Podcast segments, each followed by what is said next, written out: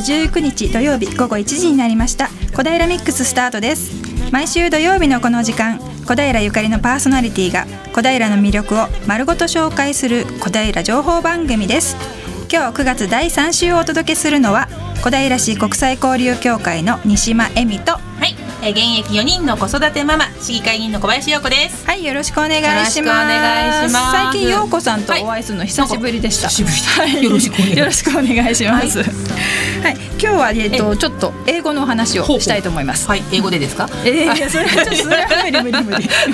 あのうち子供が中学1年生なんですけど、はい。最近まあ英語を、ねええ。習い始めて全然今までやってなかったので、はい。まあ全然できなくてですね、よく宿題があると聞いてくるんですよ。でまあそれを教えながらねなんかまあ日本語と英語の違いって結構いろいろ考えたりなんかしていたので、はい。ちょっとお話、はします、はいうんととってもまあ基本的なことなんですけど日本語と英語でその主語の扱いっていうのがすごく違いますよね。ほうほう。主語。そう。日本語だと主語って必ずしもいらないじゃないですか。はいこう、はいちいち私は、ええ私はとかうんうん言わないし、あなたはとも言わないし、はいだけど英語では主語ってとっても大事ですよね。えーえ例えば私と陽子さんがはいおしゃべりしてる場面を、まあ、想像してみて、はいうんと例えば陽子さんに聞くときに「昨日何してた?」とか「昨日何食べました?」とかそうやって聞けばいいですよね。はいだけど英語だったらうん「Did you?」とかうんうんうん「You, you what did you?」とか、うんうんうんなんか「You」が必ずないといけないですよね。はいはいで日本語だったらまあ主語なくてもいいしあるいは「陽子さん何してた?」とか、うんうんうんそうやって「陽子さん」ってつけたりとかはいするじゃないですか。えーだけど英語だったら必ず目の前にいる人はええ「You」なんですよね。ほうほうほうほうほうでこれがまた3人になるとはいややこしくて例えば今ディレクターのシュガーさはい。んいますけど、シュガーさんと陽子さんと私で3人を話してたとしたら、えうん、日本語だったら「シュガーさんは昨日どうしてた?」とか、ええそういうふうに言ったりするかもしれないけど、はい。はい。やっぱり英語だったら「You」なんですよね。あ シュガーさんに対しても「You」だしええ陽子さんに対しても「You」じゃないですか。はいはい。そこのところがね、ええ。やっぱり中学生のうちの娘、ええ。まだ全然こう理解ができてなくって英作文とかさせると、はい。とんちんかんな主語を書いていたり、うん。あるいは主語がまるまるなんかあれ？どこにど主語があるんですか、みたいな文はい書いてたりするんですよ。でそういうことをなんかねいろいろ考えちゃったりなんかしてやっぱりそれって日本の文化も表してるかななんてふと思ったんですよ。はい。その主語がなかったり曖昧でも済む。うん。例えばうーんとなんだろう。何かの話し合いをしていてちょっと違う意見があるっていう時にこう日本人だったらこうこうこういうのはどうですかとか、うんうん。こんなのもあるんじゃないですかみたいな、うん。そういうこう言い方しますよね、はいはい。その時って主語ないじゃないですか、まあないですね。うん、だけど、えー、と英語でだったら、はいまあ言い方にも多少よりますけど、え私はこう思うとか、うん私の意見はこうだとか、えええうん、そういう感じの言い方で持っていくことが多いですよね。そんな感じのことをこういろいろねこうぐるぐると考えて深いですね中一の宿題。深いですか？そう。そうしてまあ日本ってやっぱりそういうところが、まあ、主張がねあん。まりしない国だってずっと言われてますけどうん。そういう言葉にも表れているのかななんて思ったりして。でさらに最近の若者言葉を聞いてると、はい。どんどん省略するじゃないですか。そうですもう何言ってんのかこっちは分かんないぐらいの省略なので、どんどん省略省略っていうことに慣れていくと、はい。余計にその外国語習った時のその主語とか、はい。そういうものに置き換えていく言い方がえ難しくなってくるんじゃないかなということを感じ日本の将来をちょっとねあの懸念してます。なる そんなお話でした。はい。で、えー、とじゃあ今日のゲストなんですけれどもね、今日のゲストさんはウズベキスタン出身の、えー、ヒローラさんという素敵な女性に来ていただいてます。一橋大学の大学院で、えー、と経済学のね勉強をしているそうです。陽子さんウズベキスタンってどこにあるか知ってます？ヨーロッパの右下ぐらい。うん。ブブーって感じですね。あれ？違いかなりブブーですね。あ違います？うん。まあまあ近いけどちょっとまあそのあたりのことも含めて皆さんもね知らない方も多いと思うので、はい。後でじっくりお伺いしたいと思います。はい。はい、そして市内のレポートは、えー、一橋学園の学園坂商店会にあるティンカーベルさんからお届けします、ととっても可愛い子供服を販売しているお店ですね、はい。レポーターは津田塾大学の西川あかりさんです。はい。後ほどお楽しみにしててください、はい、それからラジオをお聞きのあなたのメッセージリクエストをファックスかメールでお寄せくださいファックス番号です。042-451-2888えー042-451-2888メールの方は笑顔842アットマークウエストハイフン東京ドット .co.jp 笑顔842は笑顔発信中と覚えてください。FM 西東京のホームページトップ画面からもメールを送りいただけます。ツイッターで投稿していただく場合はハッシュタグ 842FM をつけてください。えゴダイナミックスのフェイスブックにはイベントお得情報番組後期など載せてまいりますのでぜひぜひこちらもご覧くださいね。それからラジオの音が聞き取りにくいと思われているあなた。FM 西東京はパソコンやスマートフォンでも聞くことができるのをご存知でしょうか？FM 西東京のホームページ右上のサイマル放送をクリックしてください。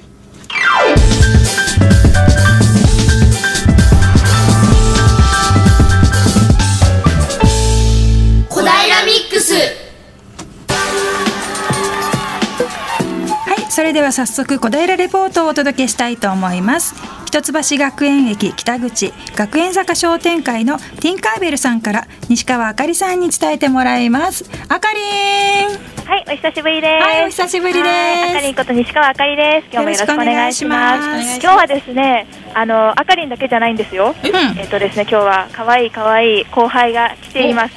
どうぞ。はい、可愛いかどうかわからないんですけど後輩です。えー、津田塾大学2年生の米山涼子です。よろしくお願いします。はいよろしくお願いしは米山涼子ますさん、米さんでいいんだよね。ヨネさんあはい、そうです。じゃあ今日米さんとあのあかりんがティンカーベルさんという大変可愛らしい子供服とそれから雑貨のお店にお邪魔しております。はい、先ほどご紹介があった通り、一橋学園からえ約、まあ、徒歩3分ほどの、まあ、結構近いところにあってですね、商店街の中にあるお店で、すごくこう可愛らしいんですよ。あのティンカーベルっていうあの文字の上に看板の文字の上にうさぎさんの絵があって3匹のうさぎさんの絵があってもう本当にいかにもちょっとメルヘンな雰囲気が漂ってますねで子供服のお店なんですけどあの雑貨もたくさんあってですねあの花壇もあってですね花壇というんですかねお花の鉢があってその中になんて言えばいいんでしょう。風向きなのかな？これ風のなんかおもちゃなのかもわからないんですけどあのあれですね。蝶々のオブジェがありますね、まあ、とにかくこういかにもメルヘンチックな素敵なお店の前に私たちはいます。では早速中に入っていきたいと思いますすごいですね。もうあもうマネキンに迎えられました。これはお母さんと子供かな？大きいマネキンと小さいマネキンがあって大人服と子供服のペアなのかなと思うんですけどとても可愛いんですよね。こう割とちょっとコットンとかを使っててこういかにもあの小さい幼稚園ぐらいの子お子さんとそれのママさんの着るようなこうちょっと可愛らしい感じのお洋服が並んでますね。おもう店内お洋服だらけですねこちらの右側がお洋服でで左側には階段があってですねさらに2階と続いているみたいですねではですね早速今日あのインタビューする方のところに行ってまいりましょうはいこんにちははい、今日はあのインタビューさせていただきます。あの素敵な親子の方なんですけども、えっとお母様の方が山田由里様です。はい。であのお嬢様の方が立花くるみ様です。こんにちは。こんにちは。あのお二方ともはいあの親子の方で前半は奥様にインタビューしてで後半はえっとお嬢様の方にインタビューしたいかなと思っております。では最初はえっと山田さんにインタビューしたいと思います。よろしくお願いします。お願いします。お願いします。ではですね、今日あのこのティンカーベルというお店にお邪魔させていただいてるんですけども、お名前がティンカーベルということで、なぜティンカーベルという名前にしたんでしょうか？いろんな名前が候補があったんですけれど、夫がカタカナがいいということで、えーそれでいろいろうん20以上考えたんですけれど、はい、えーピーター・パンはいつまでも子供でいたいという、それから、はい、ティンカーベルにしました。ですね。いや、なんかやっぱり子供服とにぴったりな名前ですよね。でもやっぱりこう、ね、ティンカーベルというこうキラキラしたね、ちょっとおとぎな国があって、他にどんな名前の候補が上がってたんですか、実際は。リンゴの木とか、はい、なんだっけ、忘れちゃった。もうすごく昔なんで40年以上も前なのでその頃のことを今インタビューを受けてあメモにずらっと書いたなっていうことを思い出しただけで何を書いたか忘れました。ティンカーベルという名前がもう最高だったから他はもうちょっとねっていうことだったんですよね。いやでも素敵な名前で、でこのお店ではあの、まあ、ホームページでは、まあ、子供服を売っているっていうお話だったんですけども、こちらのお店のコンセプトとか教えていただけると嬉しいんですけど。コンセプトっていうと安くておしゃれで、はい、丈夫で、そういうものを売りたいという感じかな。はい安くて丈夫で、まあ、子供服と子供雑貨とあの売っていらっしゃるとのことなんですけど子供服って結構高かったりとかするんですかね？ですね本当にピンキリででも安ければ丈夫じゃないっていうこともありうるのでほどほどの値段でしかもおしゃれ感があるっていうのを選んで仕入れてます。はい。ご自分で縫うとかではなくて仕入れると。はい、そうですね。はい。いやでも子供服で結構高いのってやっぱり育児だとねやっぱママさんって大変ですから高いですよね。本当に。おしゃれはさせたいけどお金は山のようにはないですもんね。だって衣服だけにかければいいわけじゃないですからねお金は。いやもうありがたいなって思いますよねもうお母さんたちも。えあのなぜこの子供服のお店を始めようと思ったんでしょうか、まあ、何か商売をしたいと思った時にあの夫も私も子供が大好きだし、うん、で洋服っていうかおしゃれなことが好きというか洋服とかアートとか、うん、そういうのに興味があったのでで子供服に行き着きました。はい、はい洋服とかアートにあってで結構なんか子供服と大人服だとちょっといろいろ違うって話をちらっと聞いたんですけど。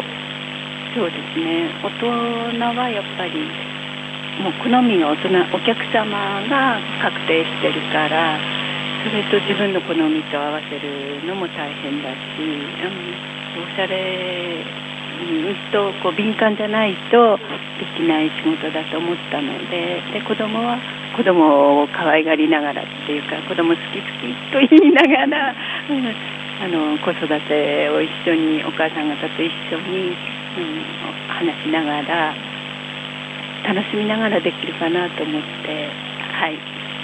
流行とかちょっとねそういうのが少し子供服だと緩和されますよね。なるほど。では、ね、後半はいろいろあの商品とかについてもあのいろいろ迫っていきたいと思いますので、じゃあ後半もぜひよろしくお願いします。はい、ありがとうございました。じゃ後半またね、うん、レポートの続きを伝えてもらいたいと思います。はい。それではここで一曲お聴きいただきます。後ほど登場していただく本日のゲスト、ヒローラさんからのリクエスト曲、大塚愛のプラネタリウムです。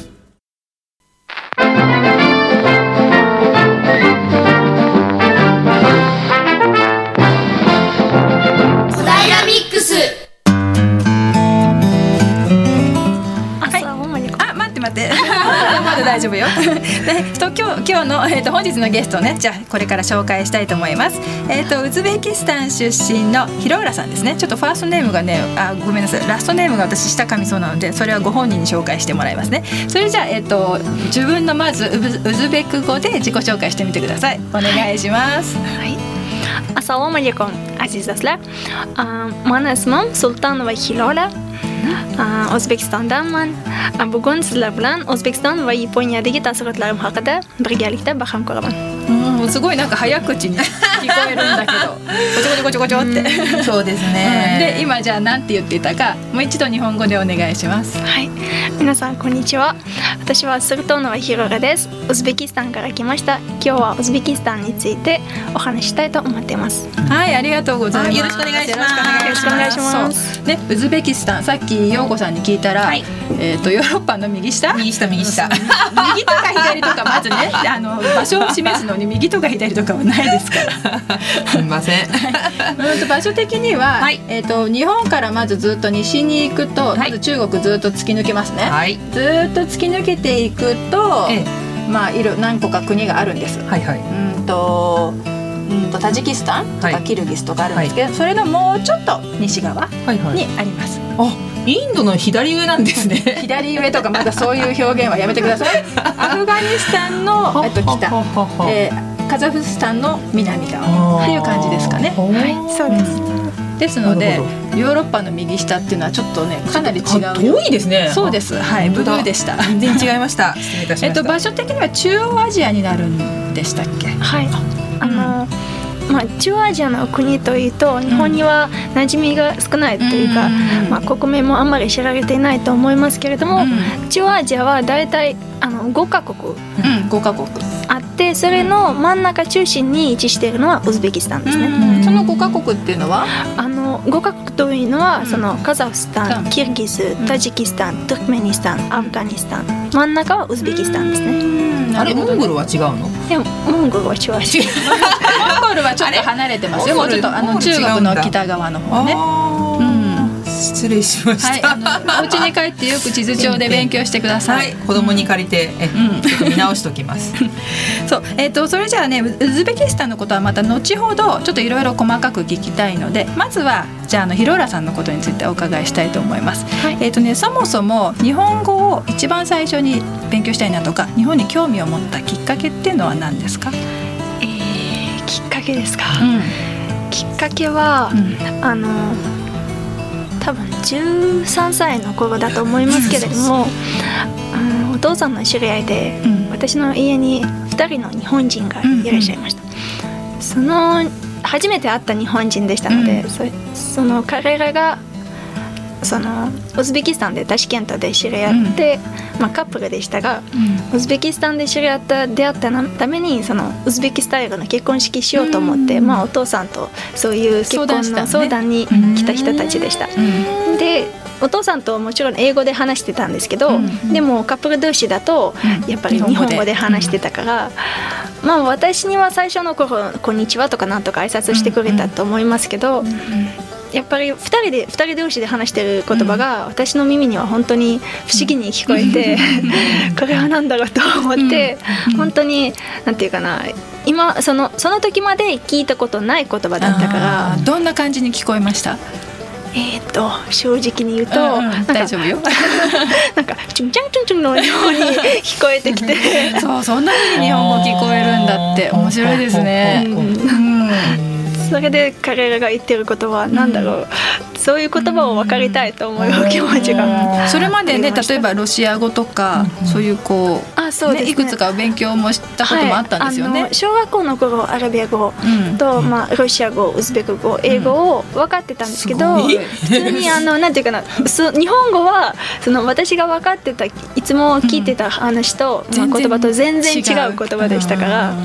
そういう言葉を分かりたくて、それをきっかけでじゃあちょっと勉強してみようってはい。なったんですね。そうですね。ん。それでどうやって、うん。ごめんなさい。そ。そもそも論そのウズベキスタンの子子供たちはそのロシア語だったりアラビア語だったりっていうのを普通普通に勉強してるもんなんですか？いえあの私のあの小学校は、そういう外国語としてアラビア語を勉強する学校でしたので普通は普段普通の学校は英語外国語、うん。普通は英語ね。でロシア語もでもできる。あーはいあの、うん。ウズベキスタンは、えっと、昔その、うん。ロシアのまあロシアというかソビエト、旧ソ連の国はい。の一つでしたので、まあそこから旧ソ連から出たのは1991年になりますが、まだなんていうかなロシア語も広く使用されていますので、よね。学校でも結構、まあ、みんなロシア語とウズベク語を両方学びますので、うん。日常会話はみんなみんな大体両方できます。両方できる？はい。へうんい。やいやいやいやね日本にするとなんかすごい不思議ですよね。うんお家の中ではウズベク語はいがメインであ。の家庭によりますけれども、うん。例えばロシア系の,、うん。あの人はロシア語。ロシア語、うん。うん。でもウズベク系の人でも、うん。例えば家族でロシア語を使う人とか。ああそういう人もいるんですか？はい。なるほど。そうそんな感じでいろいろ馴染みがあったにもかかわらず全然ちょっと違うチュンチュン聞こえちゃった。チュンチュン聞こえてもうびっくりしたわけですよね。うん。でそれからどうやって勉強したんですか？あそしてあの14歳の頃、うん。その日本語を勉強できるところをちょっとタシケントで探してみたら、ウズベキスタン日本あーうん。センターというところがあって、そこで日本語コースがありましたので、最初はそこで4そこに通年間。って4年間。週に。週に3回週に3ぐらい回週に3回4年間。結構しっかりと勉強されて、それでまあ高校に行って高校を卒業して、はい。それで、えー、と大学で、えーまた改めて日本の勉強をしているんですよね。あはい、うん、日本ん？日本語？専攻？違う。日本経済専攻、はい。あの私の通ってた大学は、うん。タシケント国立東洋学大学といって、うん東洋専門の大学？そうがうん。経済学部でした、ん。でそのうちの大学は東洋の国々について勉強するうん。大学でしたので、うん。まあ、例えば経済学部だったら、うん。えー、と例えばですね日本中国韓国とか、うん。そういう国を勉専門に勉強する。専攻にして勉強します、うん。例えばもちろん私は専門は経済でしたが、うん。その日本経済を学ぶとともに、うん。日本語日本文化日本歴史とか日本政治そういう科目もも日本全体を学ぶ感じでした。でその大学にいる間に、えー、と一度留学をしてるんですよね、はい日本にそうです、うん。日本語日本文化研修生としてうん。名古屋大学に名古屋大学に留学しました。うん。はい。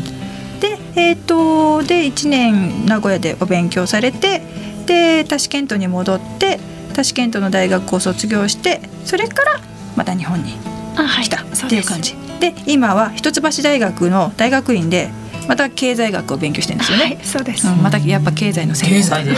そう。そうですあのねちょっと聞いたら、はい。あのウズベキスタンに今アジアのねえっと韓国とか中国の企業がどんどんこう進出してうん。いろいろなビジネスをはい。始めてるそうなんですよ。ほうほうほうそう。だからそういう国々へのええ興味っていうのがうん。結構高いんですよね。うん日本の企業はどうなんでしょう？もう行きます？あんまりない。日本の企業もありますが、もう割と少ない。日本はやっぱりまだ中央アジアにそんなにまだ注目してる企業が多分少ないんですね。うん。中国や韓国に先を越されてるようですあらよ。あらあら大変です ね、そんな感じで今もお勉強されていて、で日本語とても上手でしょ、ね上手ですね。先ほどはい。大塚愛のプラネタリウム、はいはいはい。リクエストしてくれましたけれども、そのリクエストしたじゃあ理由をちょっと聞かせてください。はい、あの大学で、まあ、日本語を勉強してる時、日本語の先生に、まあ、あの勉強にもなりますからと言われてそれで、あのその花より団子のドラマの DVD を 勧められて、それでそのドラマがとても大好きになってきて、同級生たちとみんなで楽しみにして、みんな楽しみながらうん。よかったです。アニメじゃなくて。ドラマを見ました。そう。松潤でね。ええそうねええでたくさんある何話もあるやつをええ。2日で見ちゃったんだっけ、すあのすっごく見たく次は次はどうなるかなと思ってそれでまあ大体2日間寝ないで。寝ないで。夜寝ないで。本当に熱心に。なっちゃって。すごく夢中で。でその時はもう字幕とかもついてない普通の DVD を見たんですよね。はいそうです。大体わかりました？言葉。あー もちろん分かりましたけど、でも例えば分からなかった若い、若者の言葉、うん。日常会話で使ううん。新しい言葉もたくさん流そうだよれましたね。うんそういうドラマもけ結構、うんあの勉強に日本語を勉強してる時だからドラマとかってすごいこう生の日本語を勉強するには一番いいんだよね。そうですよね。やっぱ教科書だとどうしてもその、ちゃんとしたね。ちゃんとした日本語しかないから、うん。あんまりさ,、ね、さっき言葉が崩れてるっておっしゃってましたけど、ね、なんとなくもっと軽く話してますもんねそうだよね。うん。そう。でそのドラマ見てねにその時感じた日本の高校生の生活とかどう思いました、あー高校生のまあその時私も若かったから、結構いいなと。楽しそうだなみたいな。思いましたけど、まあ今見るとまあまあね。ドラマか。ドラマはドラマちょっとだみたいな。今おとなしくなったかな。わからないけどまあね、と思います。なるほどね。日本の第一印象ってどうでした？その名古屋に来た時の。うん。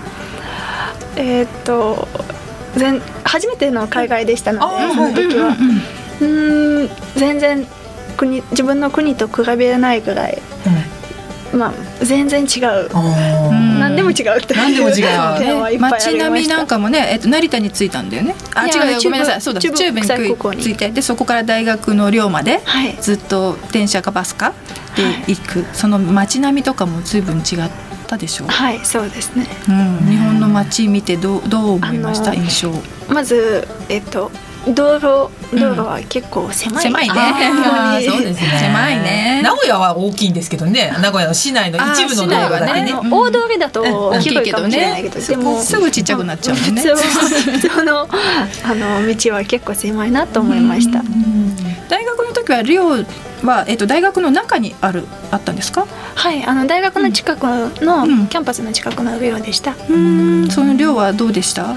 あー正直に言うと あの初めて。えー、とレオの部屋を案内してもらった時に、とてもビッグショックを受けました。ビッグショックもう帰りたいとか思っちゃった。いやいやあのあ大きな違いは、うん。えっと、もちろん私があ日本に来る前にいろいろ調べてインターネットでドミトリーの情報とかを、えーまあ、調べておきおきましたけど、ん。でも調べて得たそして私が想像したことと全く違う、違う。内容になってきましたのでいや違う部屋じゃなくて例えばね、うん。インターネットで読むと、ん。例えば、えー、とドミトリーの部屋にはじゃあレオの部屋には、えー、とキッチン、うん。お風呂ベランダ、うん。部屋何々とかいろいろありますと書いてありますね。うんでそそのまま私が自分の、えー、と国の感覚で、じゃあキッチンは一つの部屋で、うんうん。じゃあお風呂は一つで、うん。まあ、部屋は大きい一つで、うんうん。またベランダもあるというイメージでそういうイメージで来ましたそうだよね。ででも初めて自分の部屋に入ったらすぐなんかすぐ出ました。なぜ出たかわからないけどちょっと落ち着いて落ち着いて。ここはあと1年一年にここにいるそうだねよという1年ここで感じで頑張んなくちゃいけないんだって落ち着いて。あの本当にうさぎ小屋のような感じでした全部がね一つのところにまとまってるもんね。キッチン？えキッチンって言うんですかこれは？はいはい。あの大きな違いは、私が思ったのはその別々だと思ってたんだけど、うんうん全部一つの部屋にコンパクトで、コンパクト。コンパクトだね。入ってますので、うんそうですね。そうだよね。キッチンって言ったって流しとあのあれかな？IH のこういええ。うぐるぐる巻き、ヒーターがあるぐらいだよね、そうですね。これキッチンって言うんですかっていう感じだよね。本当にね、そうですね。うん。でも慣れてきてから、意外といい部屋だなと、うん。狭くていいね狭くても。掃除がそうだよね。楽だし、便利だよね。ちょっと、はい。ちょっと手を伸ばせば何でも取れるみたいな。そうですね。じゃあね後半はまたもっともっとそうです楽しいおね、うん、話を聞ウズベキスきたいと思います。タンのこともいろいろお伺いしましょうね。はい、ではですねリクエスト曲をいただいてるんですがせっかくなので曲紹介をお願いいたします。ヒローラさんから。はい。えっ、とフェルザ・ジュマネヨズバの「ヤッラ・ハビビ」という曲です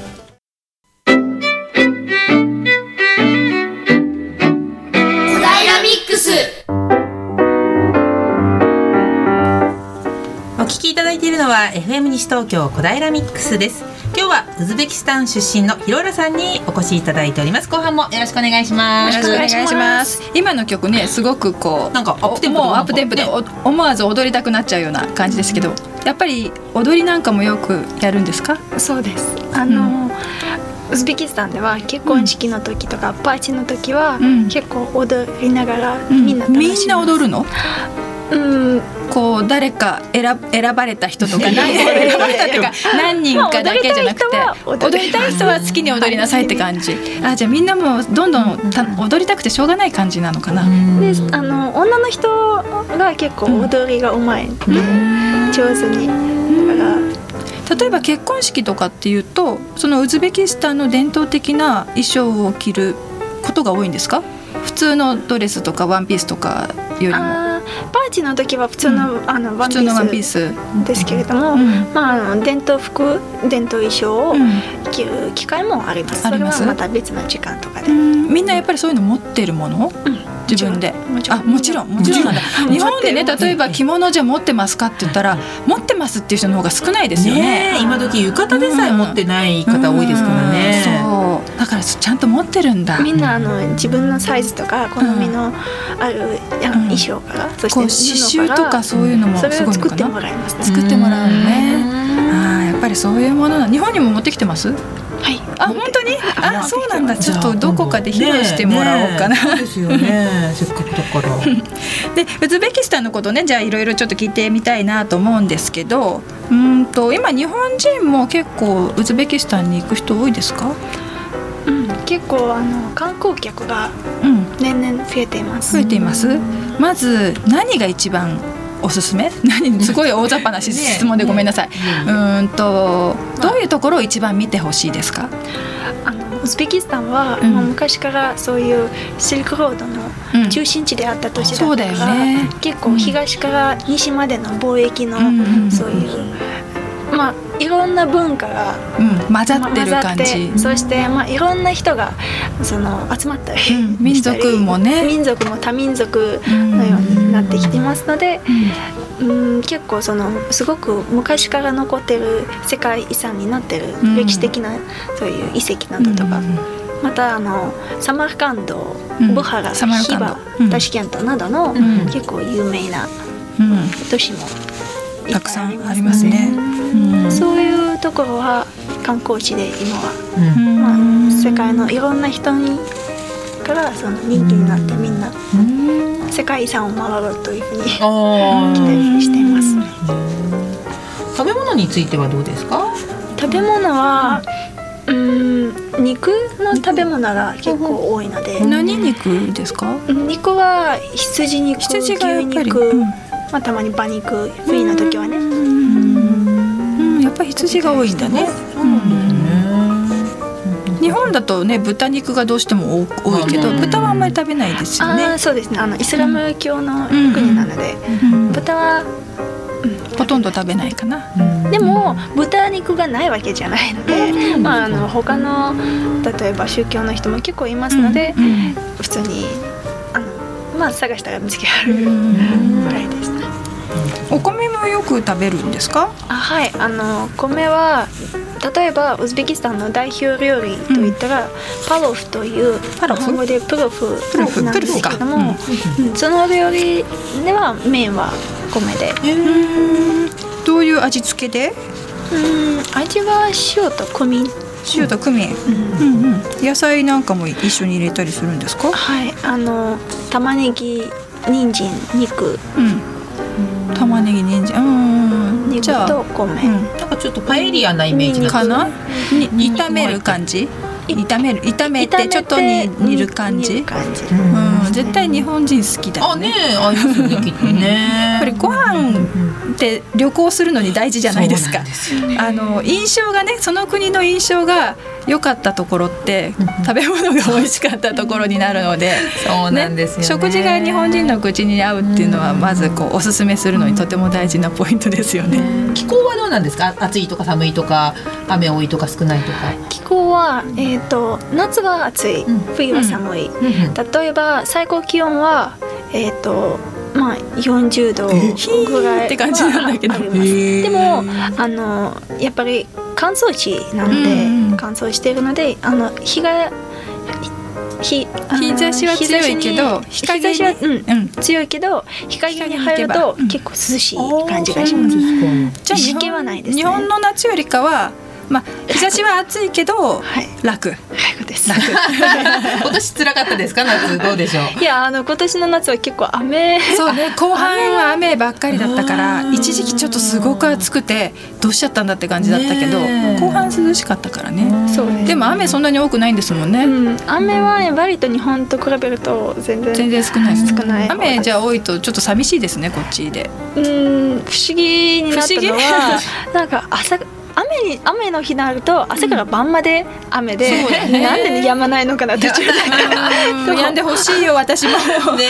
思います。えじゃあ傘持ってないんですねあのウズベキスタンの人って。日傘、うんを普通の普通の傘は雨の傘。雨はまあ雨の日はも持ちますけど、ええ。でもそんなに少ない。のでやっぱり晴れの青空の日が結構多いので、うん。まあ、年中大体晴れの日がでも冬は結構寒いです、うん。まあ、マイナス20度え？最低気これ温はもすごいよね。マイナス20マイナス20度でふあ雪も結構降ります、雪も降る？はい。上は40度から下はマイナス20度までで、私ちょっと適応できないかも、差がありすぎてよくわからない。差が大きいので、はい。そこでできてるあの野菜とか、うん。あの果物などは、うん。とっても美味しいとても美味しいそうだ果物果物で一番あのメインな果物は何でしょう？うーんメロンとかスイカとかブドウメロンはスイカ。とても美味しくて、ー。そしてまああの本当に安い。ああ、そう日本日本高い。日本はね農作物はやっぱり高いですねどうしても、野菜は日本と似たようなものが多いですか？うーんまあもちろん日本のスーパーで売ってる玉ねぎとまかもあるし、あ全部あります。う。ん、なんか特徴的な野菜ってあります？うん。日本であんまり手に入らないなっていうの。特徴的な野菜よりも、うん。なんかメロン？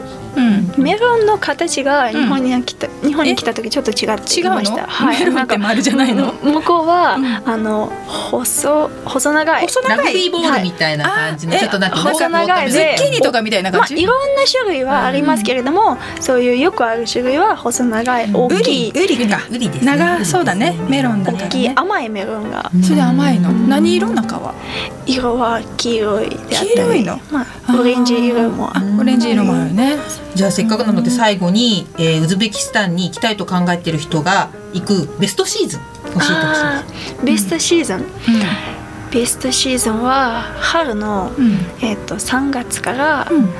えー7月まで。うん。3月から7月まで。そうです。ーん。その時期がいい。天気はとても天気がとても。いいし、うとても綺麗な自然、うん。まあウズベキスタンの春もとても綺麗なので、うん。そしていろんな伝統祭りもありますのであそうですか、うん。そういう祭りも見ながらうん結構楽しみます、お花なんかも結構たくさん咲きますか、はいもちろん。うん、じゃあ街中割と綺麗にお花壇があったり。はい。うん。そしてうん。次の,、あの後半の分は、うん。えー、と8月からうん、だいたい11月まで。8月から11月ね。もう大丈夫？OK な感じ、秋。今度は秋。秋。で日本のように紅葉は紅葉は？ありますうん。紅葉はあります。そうなんですねうん、そうね。これだけ季節の差がね、うん。うん。はっきりしてるとねいろんな植物もまあ綺麗そうだしね。景色も綺麗そうですね。ね。じゃあぜひこの放送を聞いてウズベキスタンに興味を持った方は、うん。春のそう。春休みに。来年の春休み予定してください。旅行にね。来ていただきたいと思います。ぜひお待ちしておりますはい、はいそれでは今日はウズベキスタン出身のヒロラさんにお越しいただきました。ありがとうございました。ありがとうございまた。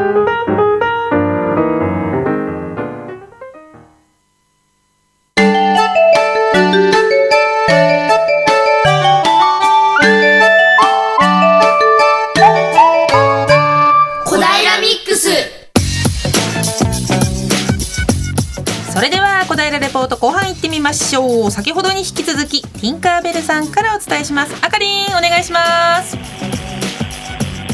あかりん学園坂商店街にいらっしゃっております 西川あかり様お呼び出しがかかっております。ピンポンパンポン業務連絡です西川あかりさん西川あかりさんあらあら。そしたらせっかくだからヒローラさんにちょっとお話聞いちゃおうかな。まだ聞きたいことたくさんあったので。ね、そうだね、はい。ヒローラさんまだスタジオに残っていただいてるんで 少しあのお話聞いちゃおうと思います。じゃあ3回目よろしくお願いします。あのーウズベキスタンの人の、はい。えっ、となんだろう体気質っていうか日本人と比べてもうどういう感じの人が多いんですか？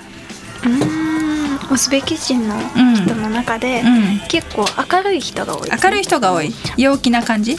ああはいあの、うん。結構朗らかな。朗らかな。あのあはははみたいな感じ。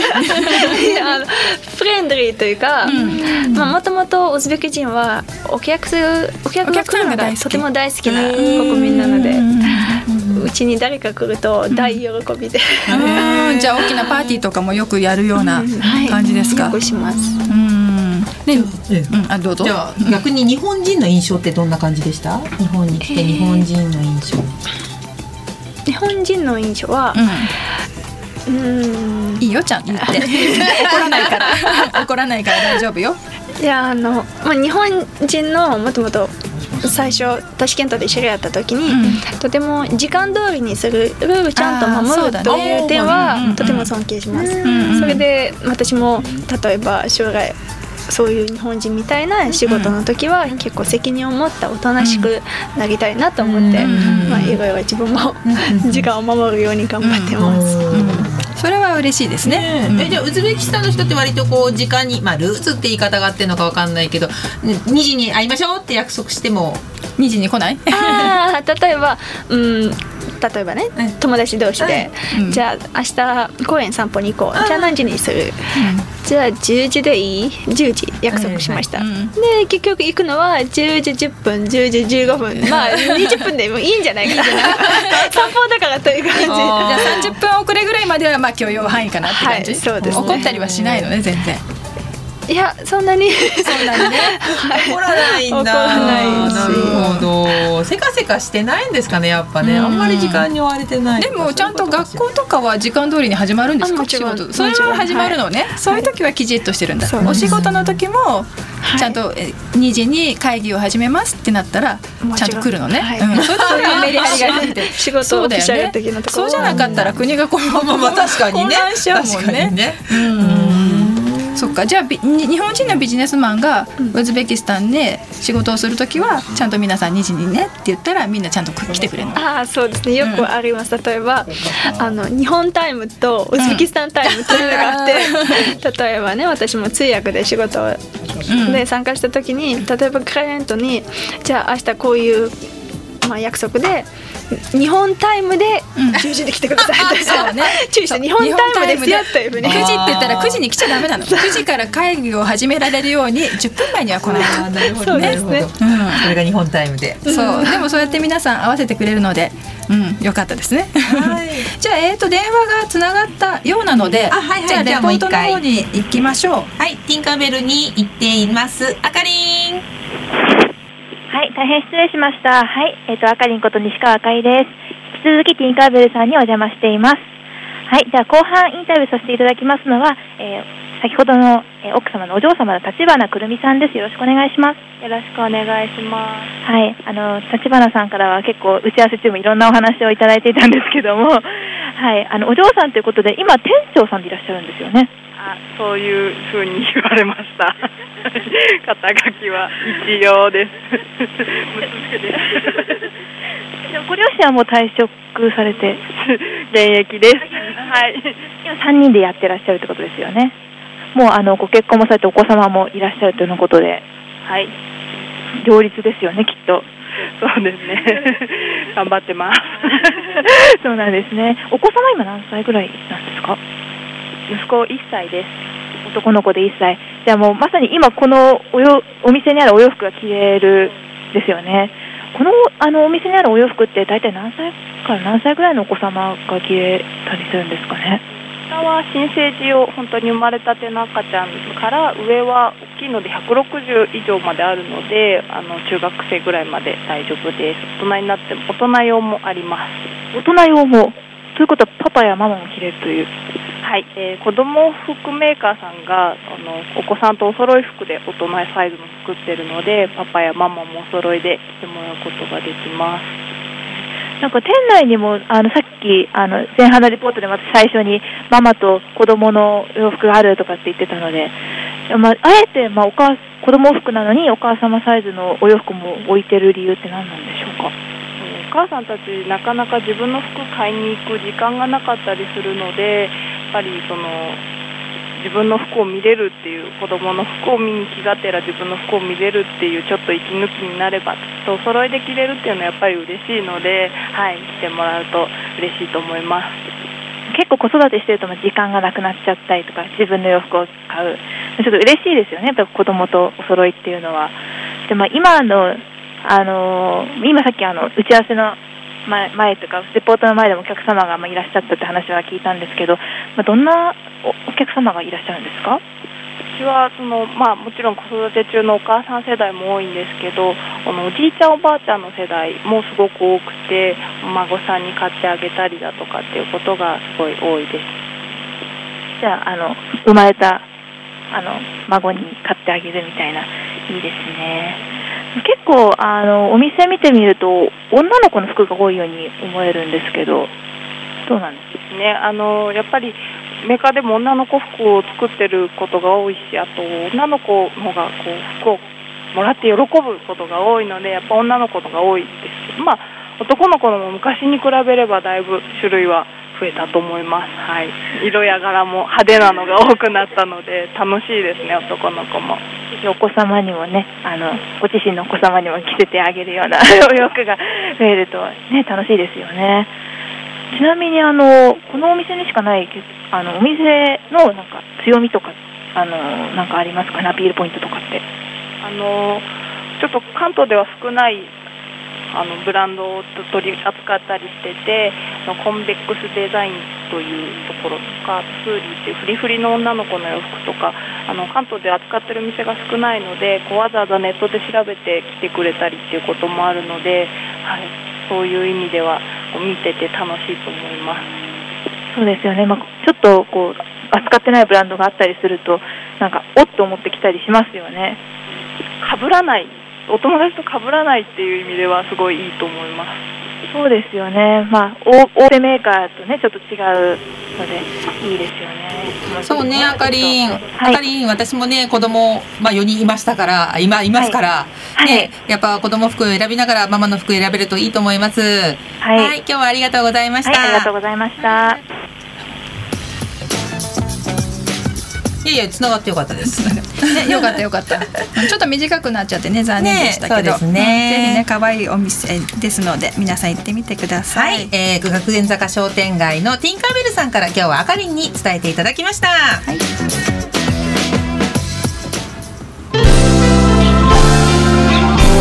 ナミック